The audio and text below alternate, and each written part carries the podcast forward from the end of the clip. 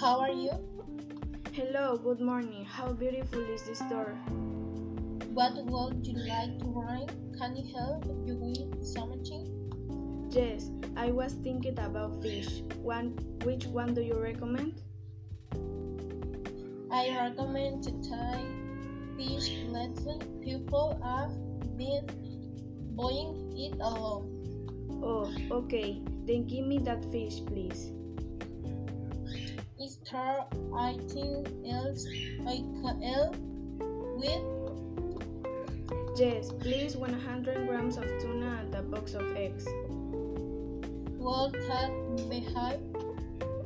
Yes, that will be all. How much will the will be a total of everything? Your total with me 200. That's okay. Will you buy with card or cash? With card.